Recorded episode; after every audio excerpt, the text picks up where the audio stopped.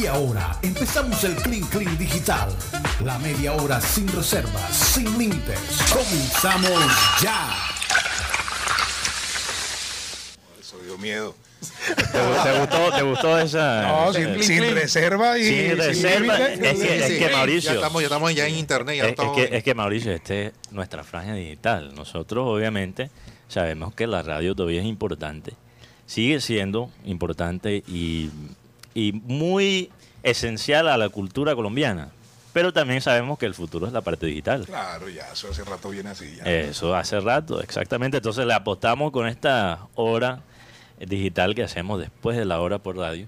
Y bueno, seguimos aquí con Mauricio Gujar. Y quiero, Edward, que nos cuentes también sobre tu carrera. Eh, Mauricio me estaba comentando que tú, ne- tú tienes un récord muy interesante. Producciones en un año. Un récord latinoamericano.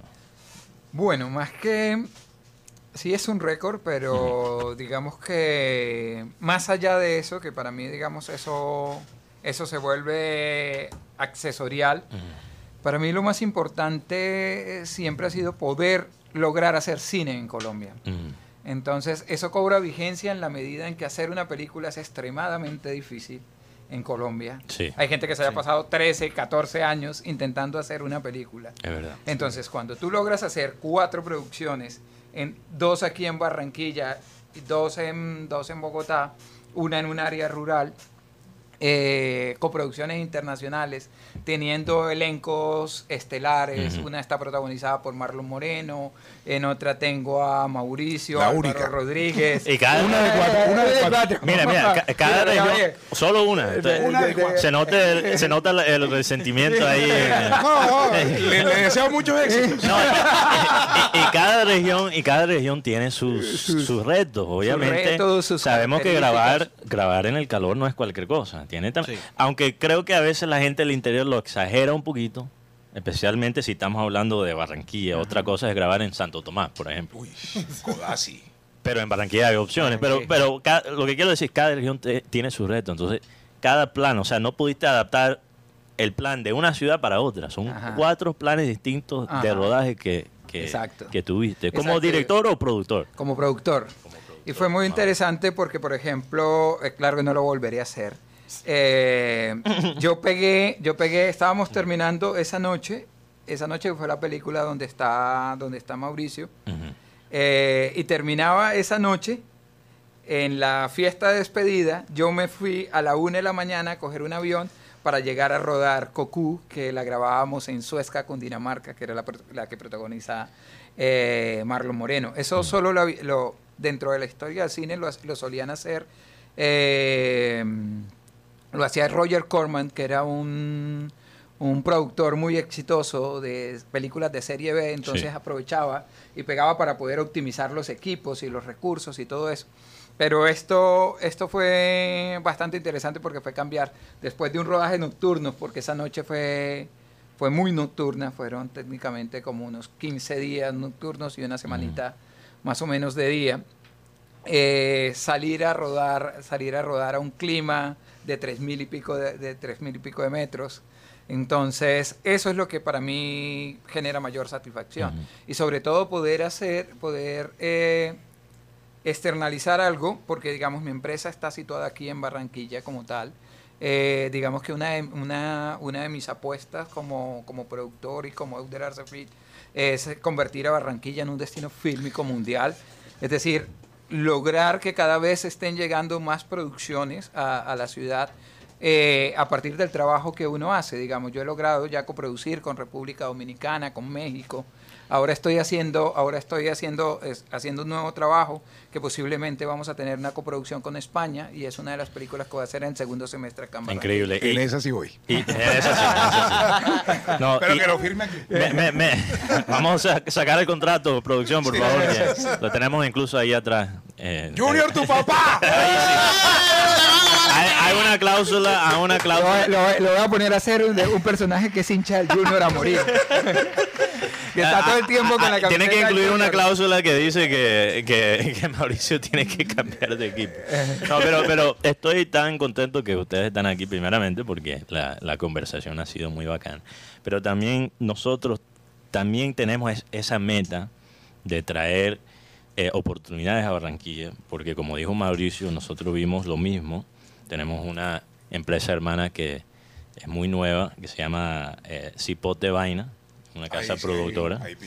Entonces queremos abrirle ese camino al talento que hay en Barranquilla, porque pensamos exactamente igual, Mauricio, que aquí en la costa hay tanto tale- talento que no se explota, que no se explota. Y le toca a muchas personas ir a Bogotá y después, ¿qué ocurre? Como, como ustedes lo, lo explicaron. Uno se encuentra limitado como costeño allá en Bogotá, encajado en ciertas cosas. Y romper con los estereotipos. Y romper ejemplo. con los Por ejemplo, estereotipos. Guayabo, que fue la primera película que yo hice aquí en Barranquilla, que está próxima a salir a, salir eh, a cartelera nacional. Ya se estrenó en República Dominicana. Guayabo, sí. Guayabo. Eh, digamos que esa película tenía en su ADN presentar una Barranquilla absolutamente distinta. Pues Sí. es la Barranquilla de la cotidianidad en la que uno se mueve un poco más. Eh, y los personajes, digamos, pero es que la gente aquí no habla así, era lo que yo, la- era la primera, la primera precisa, entonces, la primera premisa. Entonces lo que logramos fue hacer con Guayabo una radiografía de un de, de- de una juventud barranquillera que estaba en ese momento, la película se transcurre en pleno COVID, digamos, esa fue la primera película que se rodó en el Caribe cuando abrieron los protocolos de seguridad para, para volver a filmar. O sea, esa fue la primera película La primera.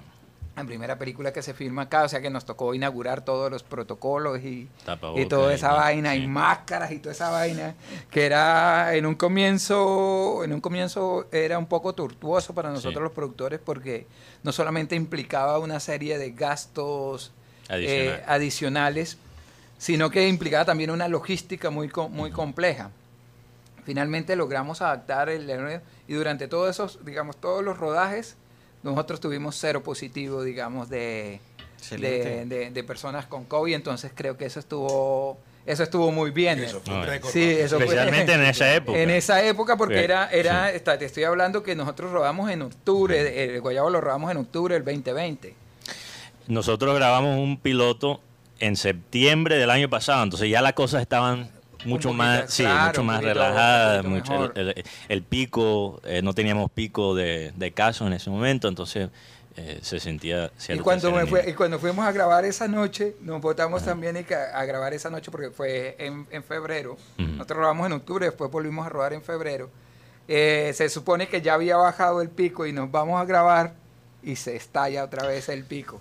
Yo recuerdo porque cerraron, empezaron a, eh, empezaron a, a cerrar y todo eso nuevamente. Ujú. Afortunadamente como que la alcaldía nos facilitó como los permisos para poder eh, para poder rodar y para poder terminar la película, porque a- vean nuevamente mandaron a, a recoger a Edward, las personas. Tú eres de, de Cesar, ¿no? Sí, yo soy del Cesar, de Aguachica Cesar. Interesante porque Valledupar es una ciudad obviamente que se ha, que se ha disparado en todo lo que es televisión, eh, obviamente por esa identidad del vallenato y, bueno, hem- hemos visto muchos, muchas adaptaciones ¿no? acerca de la, de la vida de, esos personajes del, vallenato.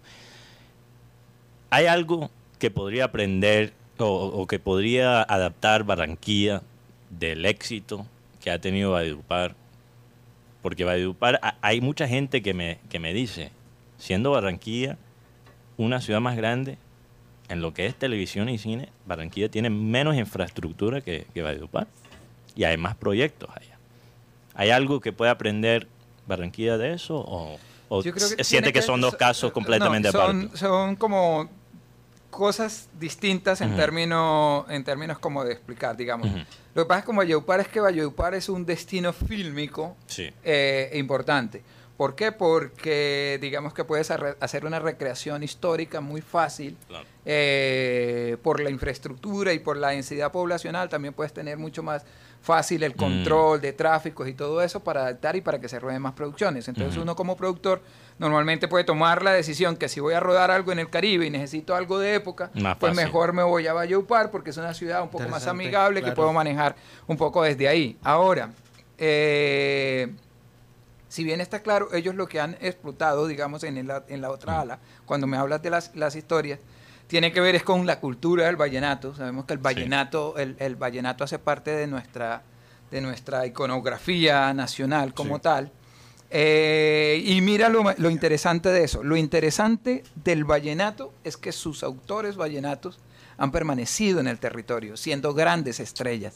Entonces, ¿qué pasa con eso? Que cuando la gente permanece en el territorio, Mm. aún siendo grandes estrellas, pues voltean a ver más el territorio y hay una mayor i- eh, posición del territorio como, como, como escenario de identidad de esas historias. Si te das cuenta, Diomedes toda, la vida, toda su vida vivió en Valledupar y allá, allá está, y allá se quedó y allá está enterrado.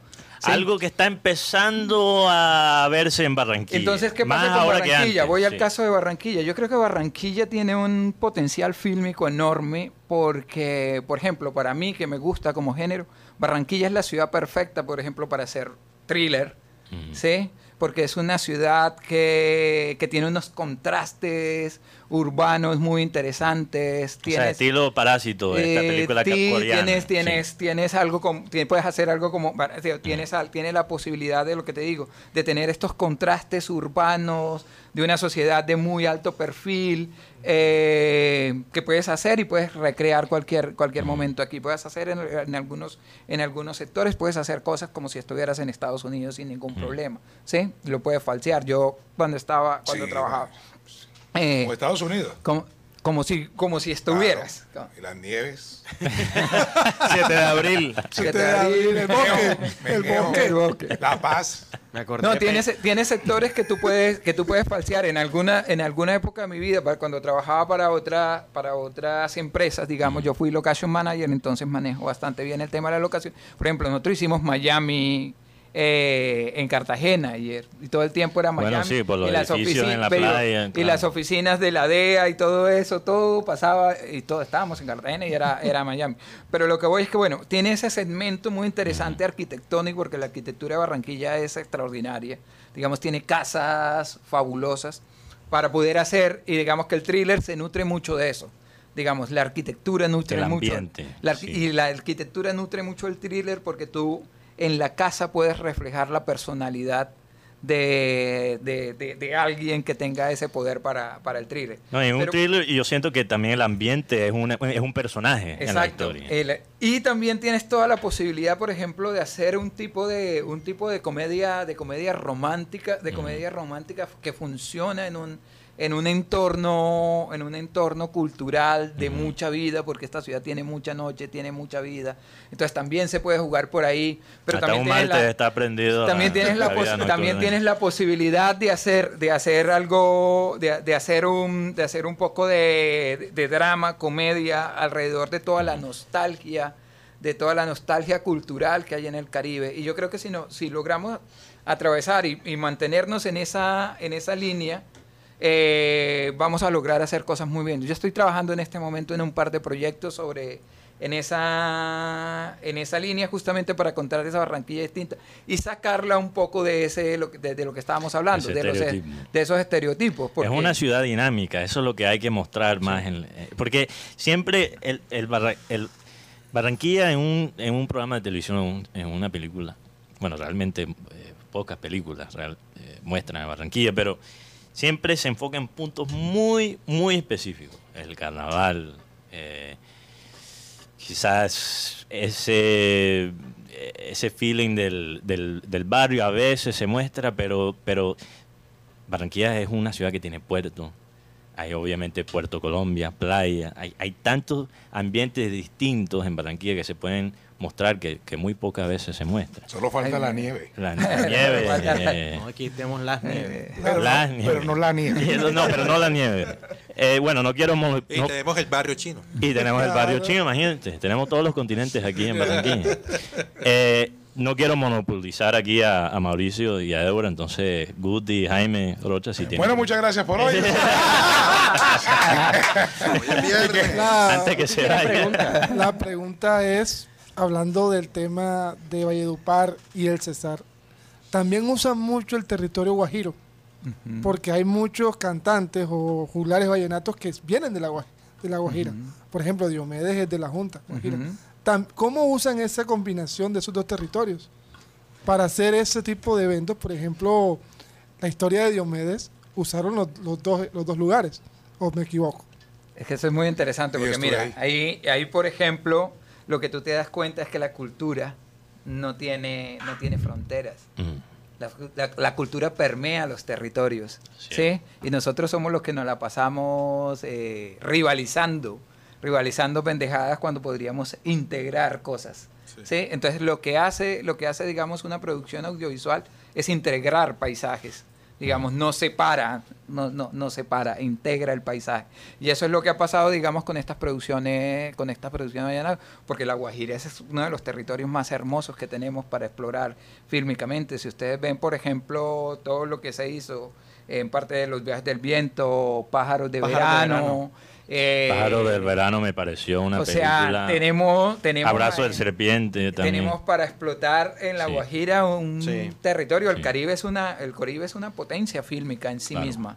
¿Sí? Lo que pasa es que lo hemos venido explotando de, de- de a poco. Digamos que las producciones internacionales saben hacer mayor uso en, vez, eh, en ocasiones del territorio que nosotros mismos. Digamos que ese es parte del aprendizaje que uno tiene, como cómo usar también el, territorio para construir historias y para construir historias eh, potentes alrededor de, de lo, de lo audiovisual. Y lo que pasa es que, y, y lo digo por experiencia propia, un productor del interior una vez, cuando le estábamos haciendo una propuesta de una serie basada aquí en Barranquilla, nos hizo la pregunta, ¿por qué Barranquilla?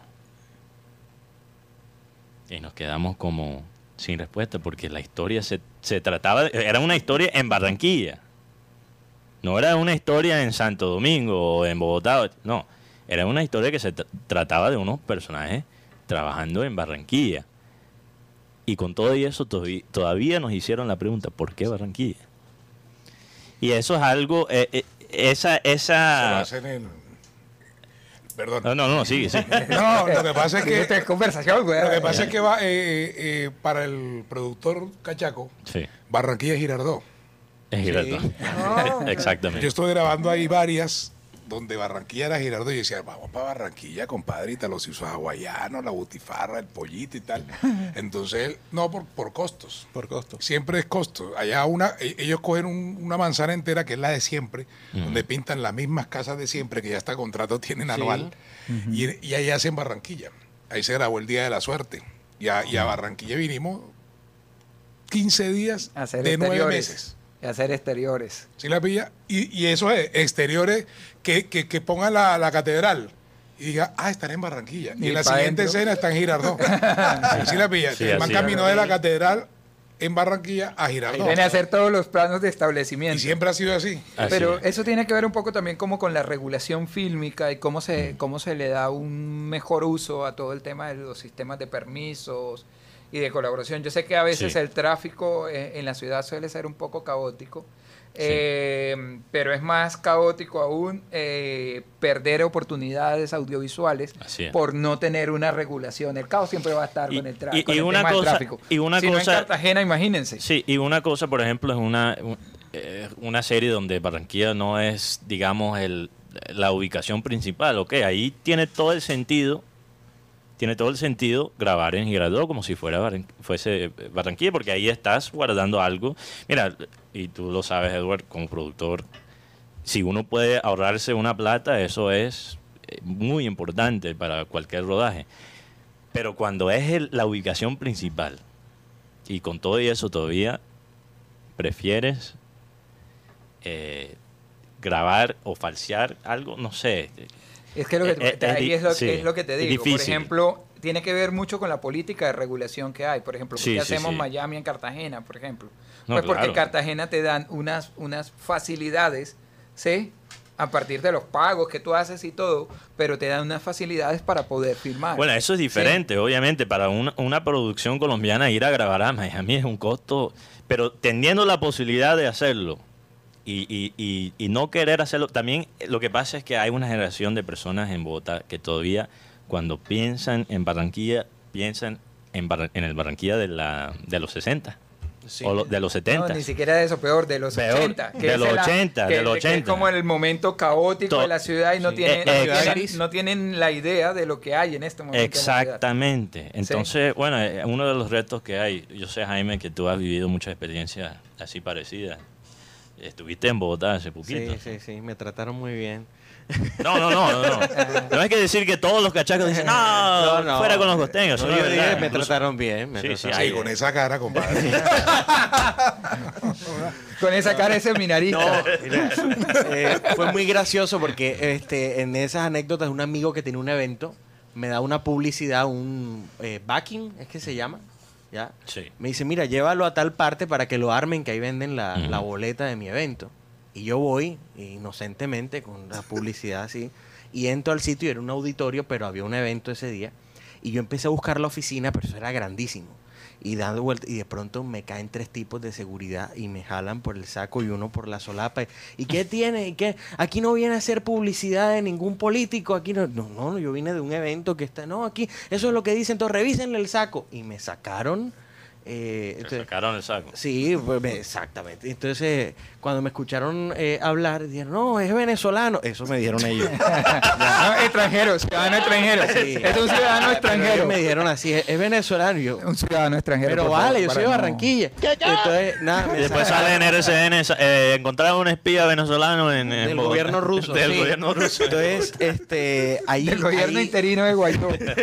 hay un tema, hay un tema, eh, eh, independientemente del tema de costos, yo creo que hay un desconocimiento allí de, de las regiones. Sí, un entonces, desconocimiento. eh, de sí. pronto el productor no, no conoce muy bien que anda Barranquilla y ve el libreto y le parece la historia, pero no le parece que tiene que ser hecha ahí. Pero fíjate que los prejuicios muchas veces vienen de la ignorancia, no, Claro. no de odio. No, y porque, tampoco, porque de- no lo hay, al porque final. tampoco te llegan, porque finalmente al productor le tiene que llegar la información, tiene que haber alguien empujando y diciendo, mira que estamos haciendo cosas aquí, estamos haciendo esto, Exactamente. mira, y este territorio en el que podemos hacer eso, digamos, así es que se mueve eso, porque Sí. solo no, digamos, un productor, digamos, de eh, triple A, por así decirlo, pues le llega una historia y él está, revisa él está revisando la historia, pero tiene un grupo de personas que son las que se encargan eh, dentro del desglose de decir, bueno, es, lo más viable es que grabemos acá, grabemos acá, grabemos acá. Pero si esa persona tiene la, infor- la- tiene la información correcta de los lugares, muy seguramente pondera, pondera, porque yo logré en algún momento llevar algunas producciones muy grandes a Boyacá, eh, y era eso, porque te- hay una ponderación. Entonces yo puedo ir, yo puedo grabar en Girardot, pero si yo le digo, mira, tú puedes grabar en Girardot, ¿qué te vas a ahorrar en Girardot? Entonces, cuando hay alguien que le pueda decir, que le pueda decir o que le tenga una oferta clara alrededor de decirle, mira, te- en Girardot, ¿qué te puedes ahorrar? Te puedes ahorrar que costos de desplazamiento, costos de tal, costos de tal, costos de tal. Pero ¿qué estás, sacri- qué estás sacrificando de la producción? Eso, interesante. ¿Qué estás haciendo? ¿Qué estás haciendo? Y vas a tener que volar, ta, ta, ta. Entonces, con esa misma, con esa misma gente en esta ciudad, si tú tienes todas las regulaciones que te permitan hacer eso. Tú dices, mira, yo te puedo bloquear este, este, este sector de la ciudad para que vaya avanzando y vamos escalonando. Y tú le planteas un plan de, eh, un plan, un plan para, para poder grabar en la ciudad. Y tú dices, al final, claro que sale más barato grabar en una ciudad, sale más barato grabar en una ciudad, aunque la gente no lo crea, porque Y- uno en los sí. pueblos, uno en los pueblos sacrifica un montón de cosas de producción y tienes que llevar más Así es. infraestructura. No, en ¿Sí? los pueblos es, es difícil. Y, y realmente lo que la barrera más común que he escuchado para las producciones en, en, en Barranquilla es la falta de equipo. También otro punto. Oye, hablando de falta de equipo, de toda esta Mm. pregunta, fíjate que eh, Mauricio, cuando uno revisa Ya la vas a carrera... hablar de la América. de- de- no, no, no, no. Cuando, cuando, eh, lo dijo él, ¿eh? cuando uno revisa la carrera de Mauricio, Mauricio tiene producciones muy interesantes. Ujú. Pero yo quisiera preguntarle, también. claro, buenísima. Y yo quisiera preguntarle, oye, ¿cómo llegaste a Chéverísimo? O sea, está chéverísimo. O sea, te ves uno de los sobrevivientes de chéverísimo. Sí, sí, sí. Yo llegué, yo estuve en Chéverísimo cobrando cero pesos. Ajá. Eh, chéverísimo fue porque, ¿En qué año, perdón? güey, pucha, eh, Estaba empezando Telecaribe. 2010. 2000, sí, le, no, le tocó ya última Lo que- no, temporada. lo que- sí, lo que pasa es que lo que pasa es que cuando grabé Boletrapo, la película esa que te, que te dije, que nunca me dejaste contar cómo llegué. eh, oye, eh, eh, grabando esa película, mi compañero de fórmula en la película era el careperro. Ah, Ronnie Ronnie Laitano. Laitano era mi per- ahí está, era mi personaje en la peli eh, de, de fórmula y pues nos hicimos muy amigos eh, en ese momento y él me dijo, vamos a grabar chéverísimo. Entonces yo, como siempre te he dicho, mi, yo, cuando yo comencé en esto, mi interés no era la, la actuación. O sea, bien. O sea, yo siempre he dicho que yo entro a las puertas que me abre Dios. No, pues, y si me abrió esa, pues chévere. Sí. Y ahí estuve. Pero chéverísimo, entré por el careperro. Entonces, vamos a grabar. Y yo y le, hágale, compadre. Entonces el man me decía, eh, no hay plata. y decía, vamos fresco. No te preocupes. Entonces, yo le llegaba a las grabaciones, pero al estar ahí en Chéverísimo, me enteré de tantas vainas porque Chéverísimo nunca se había acabado porque era el, el- el consentido de los char, de uno de los char. No me acuerdo, Arturo, creo que no me acuerdo cuál era el, Arturo. o, o el mismo Fuat. No, creo que era Miguel. Bueno, Creo que era Miguel, el de, el de Olímpica Televisión. aquí tiremos. ¿No? Era Que- Arturo. que Ah. No sé. Entonces, entonces él me decía, "Joder, Mauro, antes grabábamos con tres cámaras, tronco de sonido, Claro. que no sé qué, refrigerio, que almuerzo. Cuando yo estuve en la época, estuve en la época, De las vacas flacas. papi, pero flaca, a hueso. papi, almuerzo, baila. Un solo camarógrafo que le tocaba hacer de sonido a veces porque no lo prestaban, de la programadora no lo prestaban. Entonces era un solo camarógrafo La cámara. y los veía a ellos escribiendo los cuentos ahí con una libreta, no sé qué, da, da, da. Yo metía cuentos también. Metamos, mira, ahí por ejemplo, ese era mi apartamento, aquí en Barranquilla. Ese lo grabamos en mi apartamento. Entonces, era buscarse todo gratis, era con las uñas que se hacía chéverísimo, pero era más el amor que le tenía, porque ese careperro amaba ese programa, o lo ama. Sí. Eh, una anécdota de él es que él me dijo, Javi, Oma, porque yo, yo le decía, papi, de- ojo con el trago, ojo con esas vainas, porque yo con eso no voy, con el, con el vicio y esa vaina. Y él me dijo, fresco y Omao, yo probé la marihuana a 35 años y no me gustó. Entonces, fue una época, fue, fue, fue hasta chévere porque, porque, porque eso, entre comillas, me sirvió como entrenamiento. Claro. Porque tú, tú en, en la actuación debes estar en, conta- en constante entrenamiento eh, para, pues, para estar al, al, a- pucha, al nivel de los que te ponen. ¿Sí la Como el deporte también. Sí. Exacto. No- y, no cómo fue ese tema? ¿Cómo llegaste a la actuación? ¿Que fuiste a acompañar? ¿A quién fue? Sí, sí, sí, llevé a mi esposa. eh, y cuando llegué en la, en la tarde, la dejé allá en el Museo Romántico, el que queda al frente de San- donde era San Andresito. Ah, el Museo, de, Del Caribe. el Ahí- Museo del Caribe. Ese, ahí, Museo estaban, del Caribe. ahí estaban haciendo el casting. Entonces yo la dejé y me fui para la casa. tan, tan. Yo tenía una empresa de eventos y me iba bien, no me interesaba más nada. Entonces llegó ese día como a las 5 de la tarde y yo le dije, ah, ¿cómo te fue? Entonces me dice, no, chévere. ¿de qué es? No, es una película que se llama Bola de Trapo. Y uy, qué bacano. Y, pero Bola de Trapo, la propia Banquitas Cachacal. y dijo, sí, sí, sí, esa. Y yo le dije, ah, qué bien. Y como a los 10 minutos entró, uy, pero es que te quería contar que hubo un man que llegó, que le dijeron que se iba a hacer el casting, y el man llegó, casting. Yo vengo a que me den libreto y a ver cuánto me van a pagar. Entonces yo le dije, así fue la vaina. Te dice, sí, ¿y ese man qué va a hacer? De no, que hay un personaje que es un locutor, y yo, ay, que le dicen el nene, y yo, a mí mi hermana mayor, desde que yo aprendimos a hablar nena y nené, es la hora que nos decimos nena y nené, con los 30 años que tengo, nena y nené. Y bien me creyeron. y entonces ella, ella eh, me gustó y yo le dije, ¿todavía están haciendo esa vaina? Y dijo, sí, es hasta hoy. Fueron como cuatro días de casting y era el último y me fui para allá. Tan. Llegué, entonces eh, dice la ¿va a hacer el casting? Y le dije, pues sí, listo y tal. Hice el casting. Cuando llegué, el, el mexicano me dice, Guillermo Iván, director, me dice, antes de conocer al actor, quisiera conocer al personaje eh, a, la, a- a la persona. Y yo, pues conmigo vas a conocer a la persona, porque yo no soy actor. Yo mamo gallo. Que lo me dice, ¿sabes improvisar? Y yo es lo que más me gusta. Entonces la me dice, listo, imagínate que estás en el barrio abajo de Barranquilla y hay una final del Campeonato Mundial de Boletrapo. Tú eres un vendedor de frutas con otro señor en un carro mula y cuando hay partidos de boletrapo sacan los parlantes y empiezan a narrar porque se creen, mejor dicho, los, los duros de la narración. Entonces prepara la improvisación y esta noche me lo llevas al hotel. eh, entonces yo le dije, si es improvisado ya. Entonces el man dijo, hágale. Y empecé yo a tener un pedacito.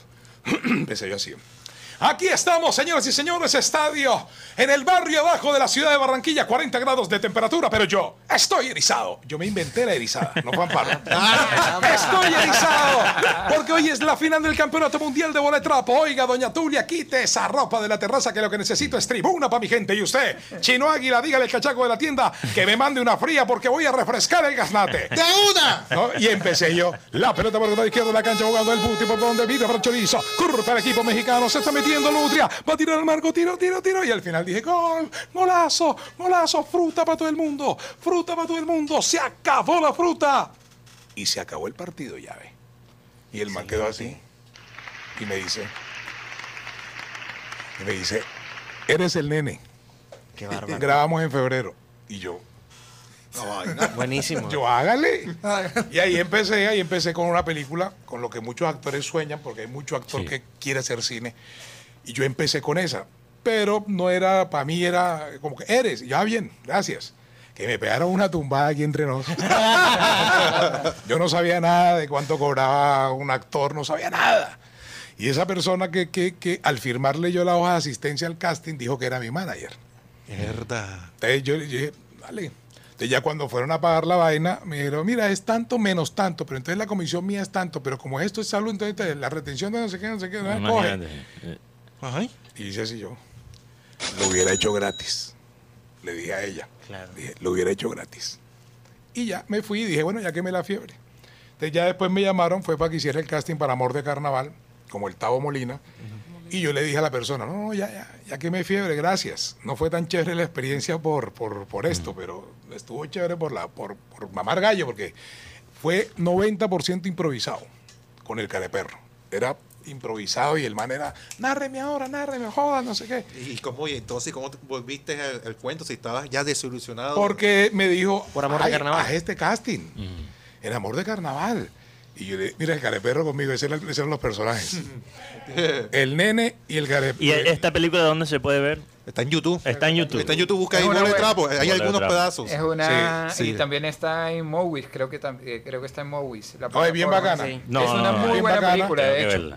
Es chévere. No, y de ahí me fui. Eso fue en el 2011. Sí, amor de carnaval. eh, yo le dije que no, que gracias. Ay, hazlo nomás para, para. Y yo, bueno, hágale, era un guajiro. Entonces, yo manejo muchos acentos, casi todos los colombianos y, y varios extranjeros. Y yo le dije, ah, bueno, hágale. Hice el casting. Y son vainas de Dios, compadre, porque yo hice el casting, hice una escena nomás, iba para una escena de un capítulo, el primer capítulo. Y por cosas de la vida, ese capítulo no le gustó a Caracol y llamaron y el mismo dueño de Padres e Hijos, que era el dueño de Colombiana Televisión, Malcolm Aponte, se vino él personalmente a dirigir ese, ese capítulo. Y ahí lo conocí. Yo llegué con un maletín con mi ropa. Yo le decía, no se preocupen, yo llevo mi ropa. Que para ustedes yo sé que es jodido conseguir una. Yo estaba es- más kilos todavía. y, él, y llegó Malcolm y me dijo, te voy a volver a ver.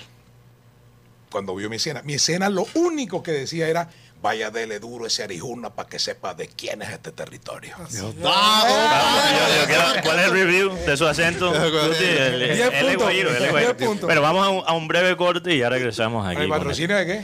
Eh, de- ¿ah? Perfume No, no, para, para que pueda no coger. No es comercial, es para, para, para el tinto.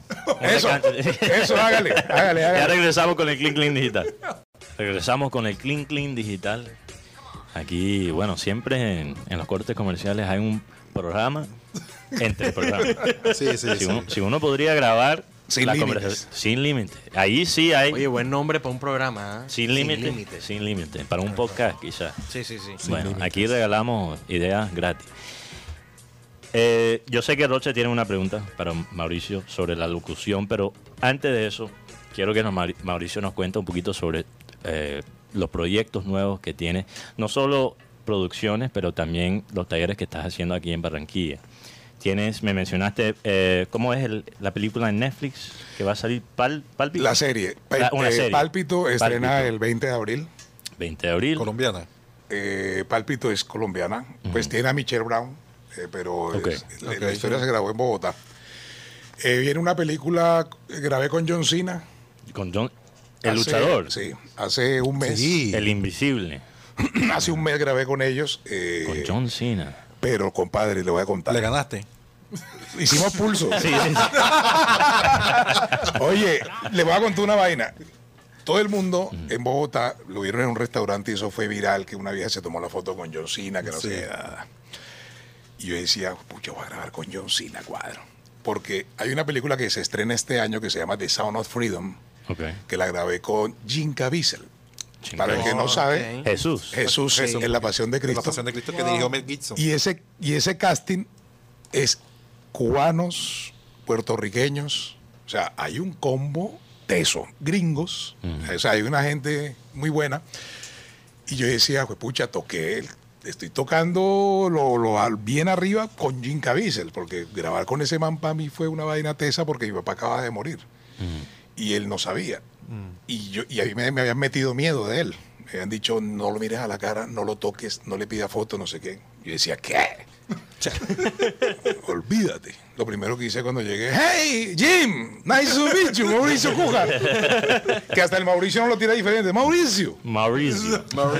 Compadre, lo primero que hizo Jim Caviezel fue ponerme la mano en el corazón, así en el pecho, y me dijo, I'm sorry about your father. Y quedé muerto, erizado, y Él empecé a llorar. Sabía. Empecé a llorar. ¿Cómo supo? No sé, me dio, no sé, me dio una tranquilidad, me dio, me, compadre, me ericé. O sea, era una vaina muy tesa. ¿Es Jesús? Oye, cuidado, Amparo. Para mí, loco, Sí. y se lo digo a todo el mundo, Sí, sí, sí, sí. para mí era, era Jesús en la tierra, te lo juro. O sea, no más decirme esa frase, ya. Sí, total. Y él habla, él habla de esa experiencia en, Sí, en sí. ese rodaje, Sí. que él sintió unas cosas, creo que le pegó un relámpago grabando esa, Sí, esa sí, película, sí. Le dio entonces... neumonía, grabó con Y neumonía. tenía la misma edad de Cristo cuando murió. Y en ese entonces. Ese, man, ese man fue muy tesa esa vaina y para mí fue una experiencia del carajo. Cuando me dicen quedaste en la película de John Cena, yo, uff, bacanísimo.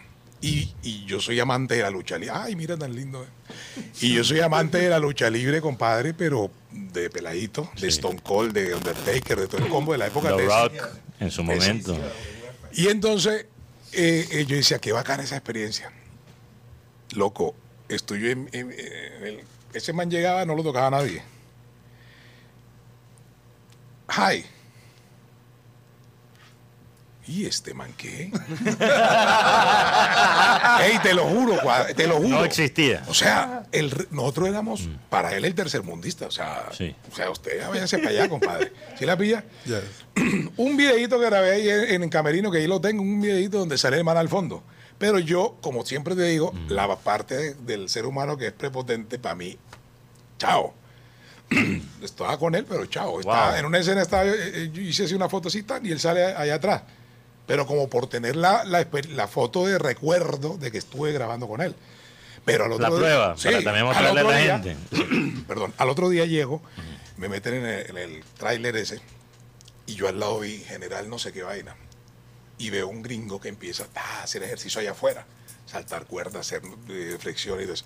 Y yo lo miro así y decía, este man, ¿quién es, loco? Este man me parece conocido. De pronto estoy en maquillaje y le digo, eh, ¿Can I take a photo with you?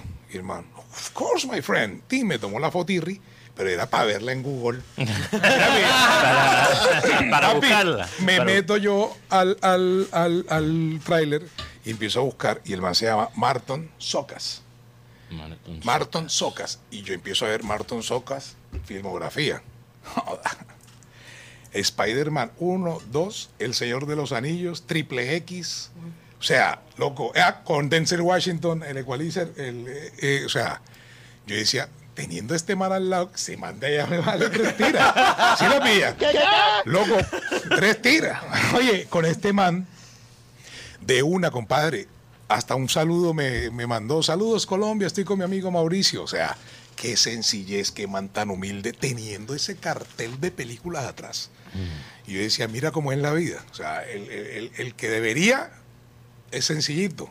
Y el que, bueno, también debería, pero no tanto en la parte de, de- Sí, de cine, porque exacto. acaba de grabar era Rápido y Furioso la última. En ese entonces, porque ahora John Cena, en, en lo que es se película, se volvió ahora. un superhéroe ahora. Sí, eh, que- sí, Peacemaker, lo estaban estrenando cuando estábamos grabando. Vio. Entonces, esa fue una experiencia bacana. Claro, lo que pasa es que en Rápido y Furioso, como fueron a la luna, en carro. Nunca regresó. fueron al Nunca espacio, regresó. entonces se quedó. No, yo Se ni- quedó en la luna, se quedó en la luna. Yo no la vi, yo, yo no la vi. O sea, yo, yo no vi esa, mira, está erizado. eh. Ahí está. Oye, vamos a tener que mandar un banquete de, de abogados donde amparo. ¿eh? Vas a tener que cobrar ahí tu, Sí, tu sí. Oye, pues sí, eh, películas que no han salido. Hay una que se llama El Gran Bingo, eh, que grabé antepasado de Miguel Ángel Vaquero. Claro, eso es con, con el hijo del gordón en Jumea. Sí, y está. Con Álvaro Gutiérrez. Está. Esa noche. Este, obviamente, esa noche con la que grabé con Euder, es un personaje bacano, eh, que lo hicimos cubano, como medio cubano. Eh, viene la Villamizar que estrenan ahorita. Eh, El de el que grabaron aquí como si fuera Santo Domingo, algo mariposa. El grito de las mariposas. Grito de las eh, mariposas. con Disney para Sí, Star Plus. con Disney y Fox para Star Plus. Ese es un personaje muy bacano, se llama Jimmy, Jimmy Aves, es el, el- el direct- el jefe ese de el servicio de inteligencia militar del presidente Trujillo. Es una serie muy tesa, muy pesada, porque las hermanas Mirabal, que son las protagonistas de esto, son como las policarpas, pero a lo contrario. Estas son, son comunistas que van en contra de- de- del, presidente, sí, lo quieren acabar y yo soy el encargado de acabar todo lo que huela a comunismo. Se para. Interesante. Así que no vuelvas a imitar por aquí. Eh, cuidado con, con- con la voz de, de Hagamos Pedro, la de- paz. Entonces, Mejor dicho, el que no te ve este año está perdido.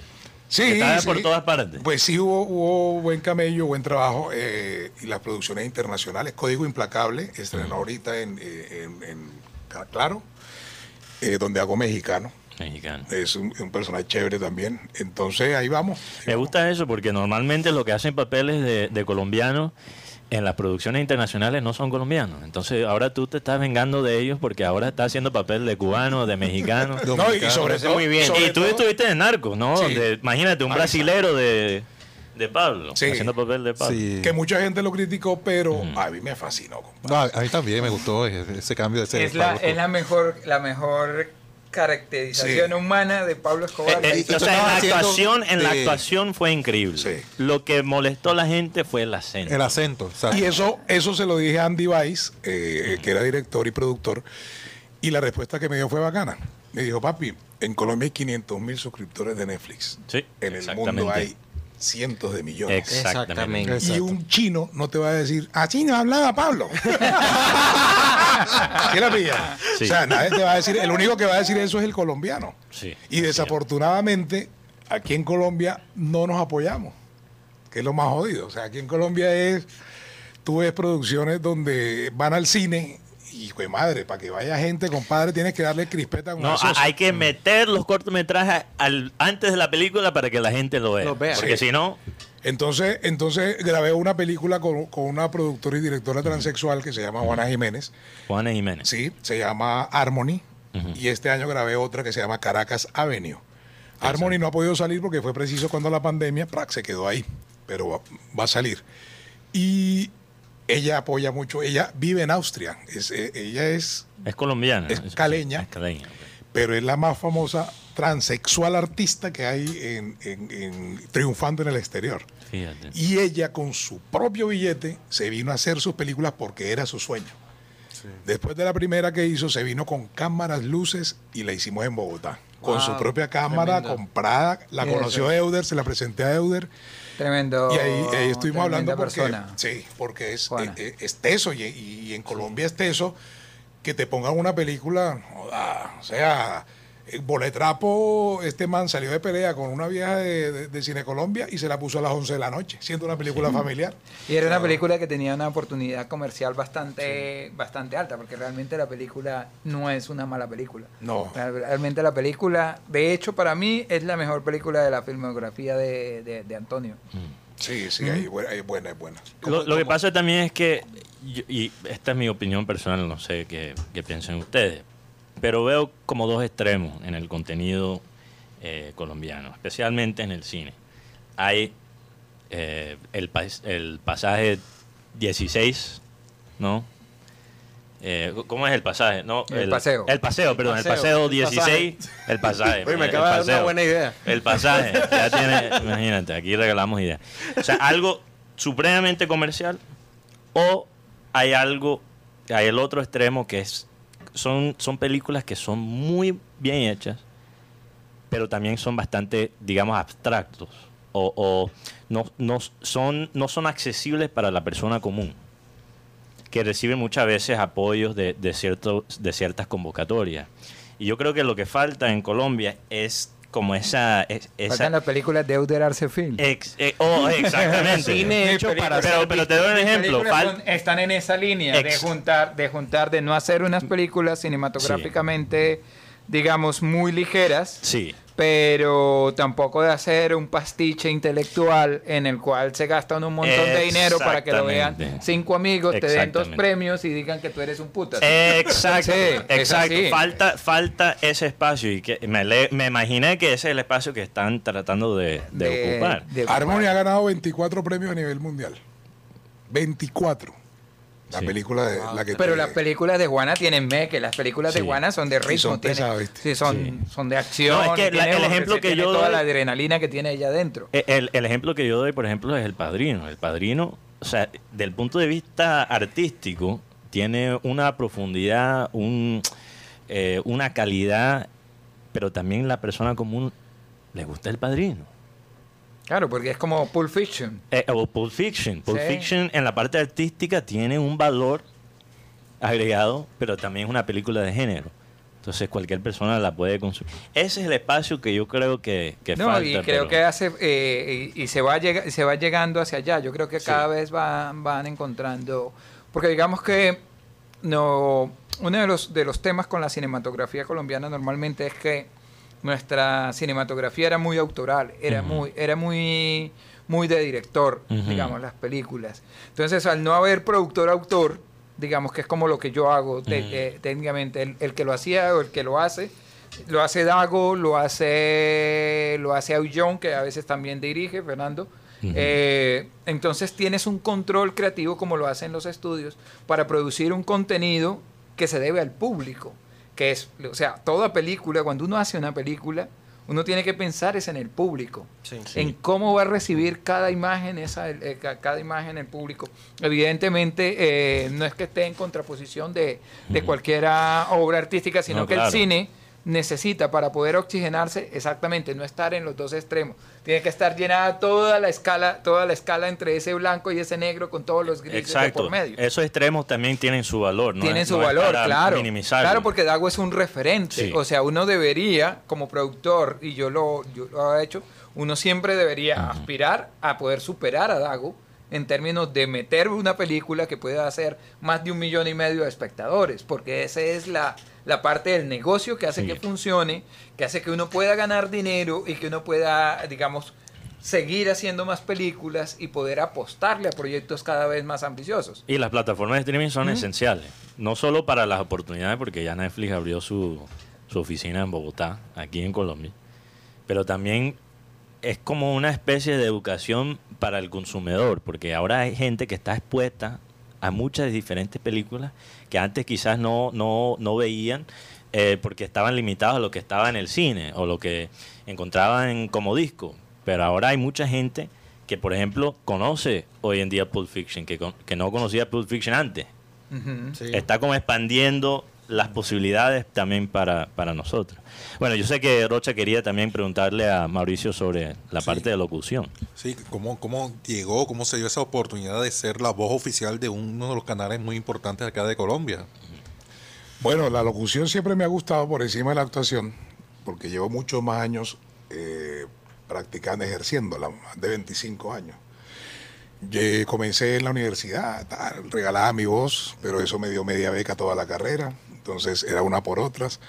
Entré a, hacer, a la Academia de Arte y Gimnasia de, de- de la Autónoma, entré a estudiar locución y al mes terminé dando clases porque a mí- yo era muy, o sea, siempre he sido una esponja, o sea, siempre en la actuación y en la locución siempre he sido una Como esponja. Spock.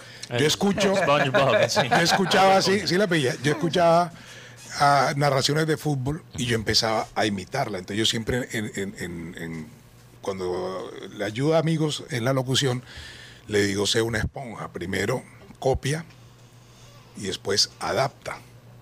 ¿Ya? Entonces yo copiaba y después adaptaba a mi propio estilo. Para lo, lo del canal, llegó, yo estaba grabando el Día de la Suerte y me tocó allá eh, en el canal y conocí a Basile. Alfo. eh, Alejandro. ah, ¿Cómo es que, ah, ¿cómo es que llaman? Pucha. No, no, yo- ah, no, El, este, el hijo de Salvo, Alejandro. Alessandro. Alessandro. Conocí a ese man costeño, bacán, total. Y yo cuando lo conocí, el primer día, le, di- el del 2013, aquí tienes, le dije, no, sí, antes de que alguien, porque esa vaina, eh, papi, esa vaina va en la sangre. sí, sí, yo sé que todos enseguida, aquí tienes, o sea, enseguida. Entonces, ay, no, entonces, entonces yo lo conocí en, en- en ese año y, y le- y yo cuando lo conocí le dije, yo voy a ser la voz de ese canal. Y me dijo, uy, no estaban buscando, estaba un chileno que tenía una voz bien bacana que tiene. Eh, no tenía ganas de, de que, de que iba a salirse. Y todo es demostrado porque en el 2014 eh, me llaman un día y me dicen, eh, Mauro, este, que si quieres hacer casting para, para ser la voz oficial del canal, y le hágale. Entonces yo estaba aquí en Barranquilla y me empezaron a mandar locuciones para hacer casting. Y empecé yo a mandar, a mandar, y fueron 120 locutores de Hispanoamérica, ni siquiera de Colombia, Hispanoamérica. Y en ese momento empecé a grabar con Caracol, Tiro de Gracia, y la de. Pucha, la versión colombiana de, de las metanfetaminas. Me- Metástasis. Ah, Metástasis. Metástasis. Estaba grabando esas dos. Y llego yo, entonces, me- un día me dice, bueno, que cada mes, porque fueron tres meses de, de- de casting, cada mes decía, Mauro quedan 60, Mauro quedan 30, Mauro quedan 10, Mauro. Hasta que ya terminé de grabar ese día, yo, yo decía, ya tres meses. Yo aprendí algo de Mario Rivero, el director, que me decía, cuando hagas un casting, olvídate que lo hiciste. Para que no estés en la cabeza que, "Jue- pucha, ¿qué van a decir? ¿Será que sí? ¿Será que no? Como cuando tú mandas una hoja de vida. Sí. ¿Será que sí? ¿Será que no me han llamado ya dos semanas? Es tres una semanas? tortura, uno Sí, chequeando el celular o el claro. email, no. Entonces, mierda, y no deseado, nada. Entonces yo, pero ese día yo estaba, era mi última escena en Tiro de Gracia. Y yo dije, Dios mío, si es para mí, ábreme esa puerta. Y si no es para mí, ya, ciérrala. Termino de grabar a las 12 del día y ¡prim! me entra de una una llamada. Yo me fui a, grabar esa, esa, esa, esa serie y me entra la llamada y me dicen, Mauro, quedan dos. Y estás tú. Casting presencial, o sea, Dios me llevó a grabar a Bogotá y al mismo tiempo me, me tenía allá porque el casting era en presencial ese día a las 3 de la tarde en el canal. Y yo de una ti me cambié yo dije, ya voy para allá. Frum, me arranqué, almorcé afuera, esperé, listo, ya voy a entrar. Y entré, había un señor con padres, saco, corbata, no. Él estaba vestido como con 3 millones de barras, yo como con 36 mil pesos. Jean, camiseta, chaquetique, tenis y gorra, que nunca me, no soy de los de los de los Euder elegantes, soy. y entonces llego yo, entonces dicen, no, que, que- que el casting y tal. Entonces el man dice, me imagino que tú vas a hacer el casting conmigo. Y le digo yo, pues yo vengo a hacer el casting para RCN, compadre, lo que Dios quiera. Entonces me dice, y ella me dice, te deseo mucha suerte porque lo vas a necesitar. El man sí tenía tronco de voz. Entonces llega, tin, sale el, el, el Pro Tools y dice, eh, ¿quién va a entrar? Por supuesto que yo. Y yo, Siga, compadre. entonces dice el man, eh, Mauricio, sí, va a entrar a, a escuchar el casting. Y yo le dije, se me pega, ¿Se te qué? se me pega. Entonces, entonces yo, le decía por doble sen- no, yo le decía por doble sentido, por la voz y que no quiero ser como él. Entonces el man me dice, te entiendo, porque el man venía muy, muy, Ajá. En mi- Ollón. Compadre, en mi mente era, yo vengo sin rosca, me, me he luchado este casting como el carajo. Este es rosca, sino que le pusieron un buen gallo para que le gane a alguien bueno, si la pilla. O sea, le pusieron, no le pusieron cualquier man ahí, sino a alguien bueno. Pero este es de él, decía yo. Este es lo que Dios quiera, decía yo. Cuando sale el man, entonces dice, Mauro, te toca, entra a la cabina. Yo sí puedo entrar. Y el man, siga. Y el man entró. Entonces me dan, tas, me dan tres textos. Y yo, tin, tin, tin. ¿Listo? Listo. Y yo, El Capo 3, lunes a viernes a las 9 de la noche, solo por nuestra tele. Este domingo, Atlético Nacional, Independiente Medellín, vívelo por Fútbol Manía RCN. Estás viendo a continuación. ¿Listo? Ya le vi la cara al man de cagao. Yo dije, esta vaina está, está tesa. Compadre, ahí, ahí estuvimos esperando una hora. Estuvimos esperando una hora porque esos dos audios iban para la junta directiva que estaba reunida arriba con los reduros, o sea, con los presidentes, porque van Con a los escoger la voz de su y canal. Y estaban reunidos arriba y tal. Yo estaba con este man, entonces este man, pero es que yo, tú trabajas aquí, yo nunca te he escuchado. Y le dije, no, en Barranquilla, papi. Pero, ¿cómo así? ¿Mauricio qué? Cújar. Tilde. Cújar. Cújar es que te va a... Y, y loco, ¿sabes qué? No, todavía no tenías esa gorra. La, no, la que tiene puesta ahora mismo. No, hice. Papi, yo no estaba hablando con nadie, pero cogí el celular para que no me siguiera jodiendo, Mari. Pero claro, no, sí, dame un segundo, me hago- Perdón, permiso. Fum. Me fui, compadre, y esperé a- por allá hasta que ya, "Ey, loco, que ya, que pasen. Y ya pasamos donde la, la, la gerente de, de in-house, que es donde, donde trabajé. Y dice, bueno, fueron tres meses duros, muchas gracias por la actitud, muchas gracias por estar ahí siempre presente, que no sé qué. Y yo dije así. Entonces, eh, vamos a firmar contigo, Mauricio. Que no sin maquinarias. Loco, llegué yo. Loco, miro, miro al mancito que lo único que hizo fue hacer cara de orto, levantarse y salir de la oficina. Permiso. Y se fue. Y yo le hice a ella. Entonces me dijo, eh, ¿cuándo quieres comenzar? Y le dije, dame ocho días para venirme a Barranquilla. Y me dijo, de una. Y comencé en, en junio de 2014. ¿Cuánto duraste ahí? Seis años. ¿Y por qué te fuiste? Es Me fueron. La, pregunta del millón de Me dólares. fueron y el 3 de abril cumplí dos años, preciso de, de que me, me, me hayan llamado a decir que hasta ahí llegó el contrato. ¿Y por qué te fueron? Papi, me llamó el gerente de personal y la gerente de recursos humanos Ajá. llorando. Qué bárbaro. No entendemos, no sabemos qué pasó. Loco, yo era el presidente del comité de convivencia, yo era el que armaba la recocha desde que llegaba a ese cuarto piso. O sea, yo jodía a todo el mundo. Yo aprendí que, que- que el cachaco da la puñalada por la espalda, pero si tú te adelantas Sí. y te lo ganas, él no te va a tocar. Entonces, en esa, en esa, en esa, prepara el pitico. En ese, No, en ese cuarto piso, eh, después del, del mes, ya casi todos los cachacos decían, buenos días, Caremondá. Lento con el pitico, pero, pero sabe que está bien porque estamos en el Clean Digital y de vez en cuando se puede. Sí, sí, sí. Y, y- y entonces eso fue bacano, que fue una gran familia.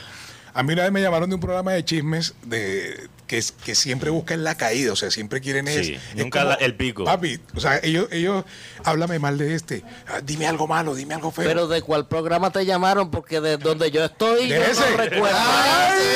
El que es perico donde quieres ver de mi amor. Esa fue Mari Méndez. No, pero ese, ya sé cuál es ese. Pero ese no fue. Fue el otro eh, más gordito. De los otros. este, Entonces me llaman me- para la entrevista y, ta, ta, y me dicen, pero, pero tú me imagino que debes odiar a RCN. Me dice así. Ajá. Y yo le dije, uno no odia a quien ha amado. Hombre. Y se lo dije así. Y después la llamé y le dije, oye, la entrevista que dice, no, porque no dijiste nada de eso para mostrar. Y yo le dije, y no lo voy a decir. o sea, Claro. no lo voy a decir porque lo bueno de todo es siempre dejar las puertas abiertas. Yo sí tengo esa duda después de dos años, pero se aclaró un poquito. a Reyes. No, no, se aclaró. No, si Gabriel, yo hablé con Gabriel. Yo- tan pronto yo hablé con Gabriel, porque es que el que, me, el que me sacó no fue Gabriel Reyes, sino el otro, de Brigar. El que era dueño de, ¿De Bricard? de Brigar. Sí, sí, sí, sí. Entonces, ¿qué pasa? Que yo coincidencialmente, Cuja. ¿Qué es un mes, cuja? no, un mes antes de eso, de, de que me pasaran, de que me avisaran, un mes antes empecé a recibir llamadas de un señor que es el Puma, que tiene una voz bacana, pero es un señor ya como Pacheco. O sea, señor que fue voz de Malboro hace, pucha, en la época de los 70. Ok. Y el man me llamaba y decía, oh, pero hablas con el Puma, wow, no sé qué y tal, no, tal, ah, Mauricio, tiene tremenda voz, qué errores están cometiendo, no sé. ¿Cuál error? No, no, no, no, digo, eh, y yo decía, este man, ¿quién es? ¿Y quién te dio mi número? No, no, tú sabes que en el gremio de los locutores y tal. Y yo, bueno, bien, es que quiero hacer un programa, entonces me decía que quería hacer un programa eh, internet, lo que hace, como acá. Un programa, entonces que por favor le mandara un demo mío, como si fuera un programa mío que yo quisiera hacer para él meterlo en Como su, un en su- piloto, en su- en su Sí. programación. ¿Qué música te gusta? Y el merengue. De yo nunca le mandé eso. Y dije, no, papi, gracias. Al mes me sacan esa vaina. Me dicen, bueno, gracias. Mauro, me indemnizaron. Ni siquiera se había cumplido el contrato. Se cumplió en octubre. O sea, me pagaron para salir. Entonces yo le dije, listo, papi, gracias. No, no te preocupes, Rafa y tal. nada. Eso no fuiste tú. O sea, si hubiera sido tú, yo sigo, pues, pucha, los años del mundo. Pero eh, cuando yo salí al mes, coincidencialmente, llegó este señor a ser la voz del canal, el que me llamó. El mismo. Y él me había contado que él era amigo de, de Brigar hace 35 años, cuando trabajaron en Gravi, cuando no sé qué y tal, no sé qué. Y después fue que yo dije, será. La única que veo es que es por ese lado. Que el man era su llave, no estaba haciendo nada y lo jaló Llámate a que me Reyes. reemplazara. Llámate a Reyes. No, si yo le escribía a Reyes. Bueno, dile que vas de mi parte. Ah, no, ahora sí. Y así fue la jugada. El man no gustó porque, porque no era. Se sintió el cambio, la verdad. Canal RCN. Sí. Vamos con toda. O sea, era una vaina que no, no era. Yo le tenía tono a cada producto. Sí. Y Sí, me- porque cuando hiciste, por ejemplo, la, la recreación de la, de la audición, a, a cada cosa le eso fue lo que me hizo ganar. Sí. Porque Claro. el, Algo el ma- el distinto otro man tenía cada- tronco de voz. Pero siempre. Pero era monótono. algo El- plano. Es lo que pasa en el otro canal. Claro. Es la misma voz para todo, Para todo. Pero es que una voz no es la que le da rating a un canal. Es correcto. O sea, el canal de rating son sus producciones. Sí. La misma, la señora que me recibió, Pía, que era la directora de In-House, llorando también me dijo.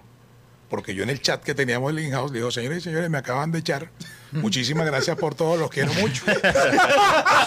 Voy a estar repartiendo frío en el primer piso. Tremenda despedida. Entonces, e- ella sí me llamó, me escribió y me dijo que, que, que, que no sabía, o sea, que, que pasaba, que no sé qué, ta, ta. Después llegó otro mancito, después de este señor que lo sacaron, llegó otro mancito y tampoco les dio.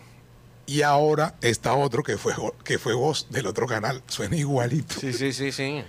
Entonces, ¿no? Pues ahí dejé mi, mi gente, mi familia, porque hay mucha gente bonita en, en el canal. Esos son de los, de los errores que, que se...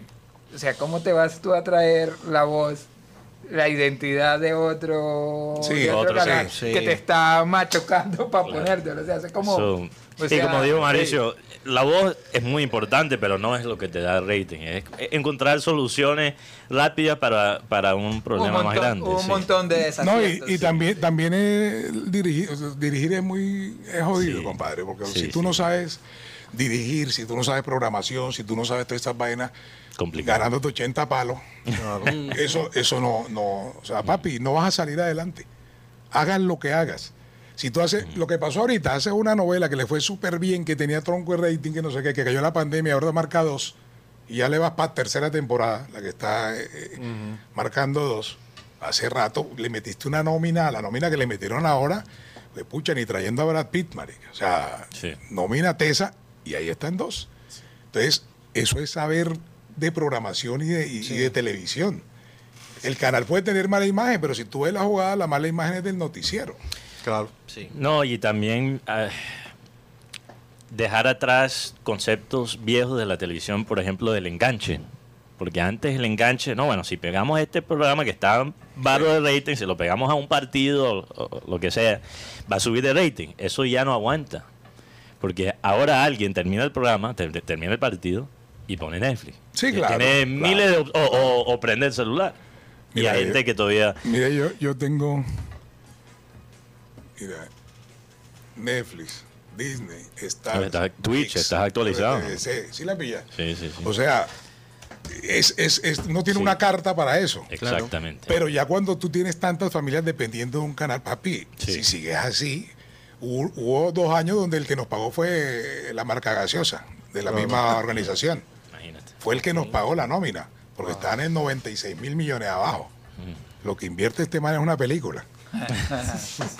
A- Aquí hay una pregunta, hay una pregunta de, eh, de Milton Zambrano Sí. para Euder. Dicen si se ha pensado algún día realizar una telenovela o película sobre la vida de, de Shakira.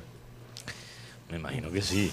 Me imagino Ajá, que me sí. imagino que eso deben estar los, los pulpos de los grandes Sí. de los grandes estudios porque al final digamos hacerla digamos hac- hacer algo como eso tiene todas las posibilidades de encontrar mercado financiación y tal.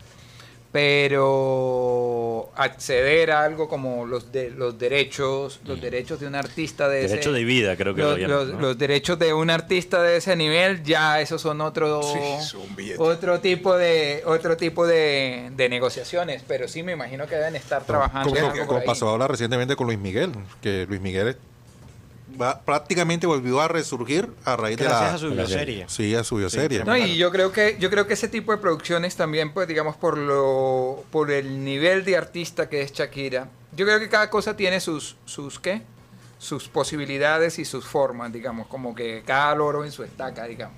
O sea, por más dinero, digamos que, por ejemplo, Euder Arcefir pueda tener eh, para hacer una producción como la de Shakira, quizás no me va a quedar igual al, al diseño de producción que yo tengo. O sea, tú así tengas la plata, no vas a hacer Avenger, digamos. O sea, cada cosa tiene como Sí, su... claro. Y hay, digamos, hay algunas productoras que, que se han especializado en hacer estos biopic Ujú. que los mueven muy bien, los logran muy bien y logran como Sí. conectar. Digamos que si a mí me da, si a mí me das la opción de hacer un thriller de alto presupuesto, pues lo puedo lograr Sí. muy bien, porque manejo y conozco muy bien el género. Por ejemplo, este director chileno, Pablo La- Larraín. Larraín. Eso es lo que lo, lo- lo define, ¿no? Eh, lo destaca, es el, el biopic. Bueno, ya se nos está acabando el tiempo, que es una lástima, pero Oh. hay que dejar algo para la próxima Aquí vez. podrían hacer una regional que se llamara Chacara. Aquí se dan ideas, ¿no? claro. Aquí se Gratis. dan ideas, gratis, Gratis. gratis, gratis. Gratis, No hay que ayer. escuchar satélite. No, eh, por ahí, por ahí pregunten, ¿qué pasa con el aire ingenado? Hay que dejar algo. Triunfa. Ganó, ganó. El taller. El taller. El taller, el, El taller, el taller, Sí, sí, que va- te vayas. vamos sí. a tener un taller eh, bien bacano de actuación con el 23 y 24 eh, de, abril. en la sede de, Edward, de Euder Arce Films. Eh, toda la información la, la, la tira aquí con su teléfono. eh, Euder es un taller bien bacano donde vamos a ver casting, creación de personajes, vamos a ver lo que es la actuación, porque, la, porque es que hay mucha gente que está enfocada en que eh, a ti por ejemplo, Platón, Aristóteles, si la pilles, hay unos, hay unos pilares en la actuación, pero yo lo que tomo es la enseñanza resumida de esa persona. Es un taller intensivo de dos días, eh, donde yo no te voy a dar a ti, por ejemplo, anota, Stalinowski dice que no sé qué, no sé qué, no sé qué. No, papi, vamos a hacer esto Vamos así. Ponerla en práctica. Entonces, ¿qué quiero ver? Quiero ver. es- está hecho para principiantes, está hecho para también actores que, que- actores firmes, porque el actor nunca deja de entrenar, así como Euder toda la mañana en Instagram saca la foto entrenando. Entonces, Papi, es la camarera del estrés. entonces esto- Siendo productor uno Sí. maneja mucho estrés. que- Sí, plata. necesita un desfogue. Un actor que no entrena es como un productor que no sabe manejar Excel, loco. Bueno, güey, ¿Qué es Excel? tiene? Oye, entonces, bueno, estamos haciendo este taller, eh, está bien de precio, muy bacano, muy suave, porque ¿Qué? la idea no es hacerme millonario, la idea es aportar un poco de lo que he aprendido con la experiencia de más de 50 producciones eh, nacionales e internacionales. Me- pues, gracias a Dios todo va chévere. Y es eso, es, es quiero ver cómo están para mostrarle cómo van a salir. Bien bacano. o sea, Es una, es una, yo creo que lo más interesante de esto para mí es que es una excelente oportunidad, porque como decía Mauricio, digamos, no es un asunto, no es un asunto de mirar ningún tipo de utilidad real en esto, sino la oportunidad de poder compartir la experiencia de la experiencia de vida y el conocimiento de una persona que, como lo han escuchado durante todo este, durante todo este terreno, se ha labrado una carrera se ha labrado una carrera a pulso, sin maquinarias, Eh, que, que no es fácil, digamos. O sea, hacerse uno un Sí. espacio en este, en este sector. No hay nada más rockero que nuestro gremio. Así O sea, no hay nada más rockero que nuestro gremio. Así Entonces, hacerse un espacio a pulso es muy complejo. Yo decía, hay que pagar, yo decía, hay que pagar solamente por conocer la historia de vida de, Ma- de- de Mauricio. Pero aparte de eso, tienes la, la oportunidad de, de suplirte de, una, de, de unas herramientas. Mauricio viene de estar, de conocer todos los formatos de los distintos formatos de producción. Hoy está rodando con Euder Film y está en una silla rimas, pasado mañana está en un motorhome. O sea, esa, esa cosa, esa cosa que es lo que necesitamos acá. Y, y aquí hay mucho actor, y aquí hay muchas actrices también, pero no han entendido que el ejercicio del actor es el entrenamiento. Un, un actor es como un deportista. Necesita entrenar y entrenar Hay y una, hay una educación. Hay ahí, una sí. educación porque tienes que mantener un montón, un, un montón de... A ver, si tú no estás rodando, debes estar entrenando.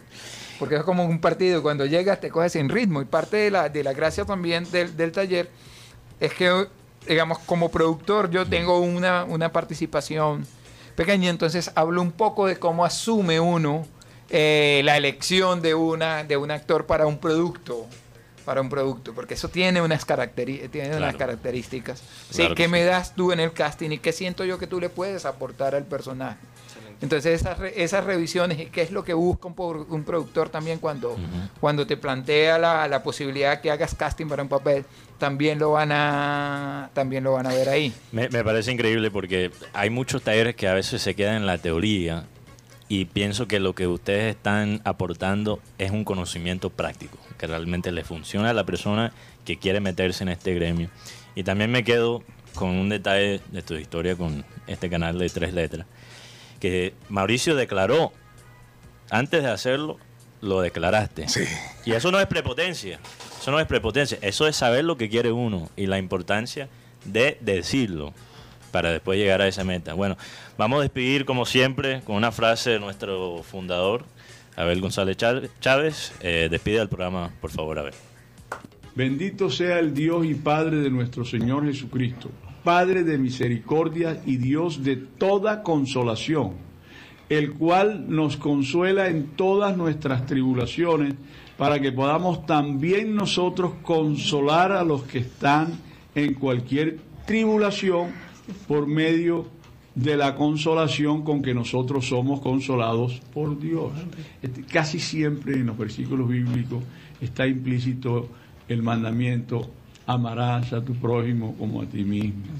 Cuando veas a una persona con hambre, con que tiene filo y tal, y tienes algo, y tiene una moneda, lo que tengas ahí cerquita, tíralo, se te va a multiplicar. Señoras y señores, se nos acabó el time. Satellite, satellite, satellite, satellite.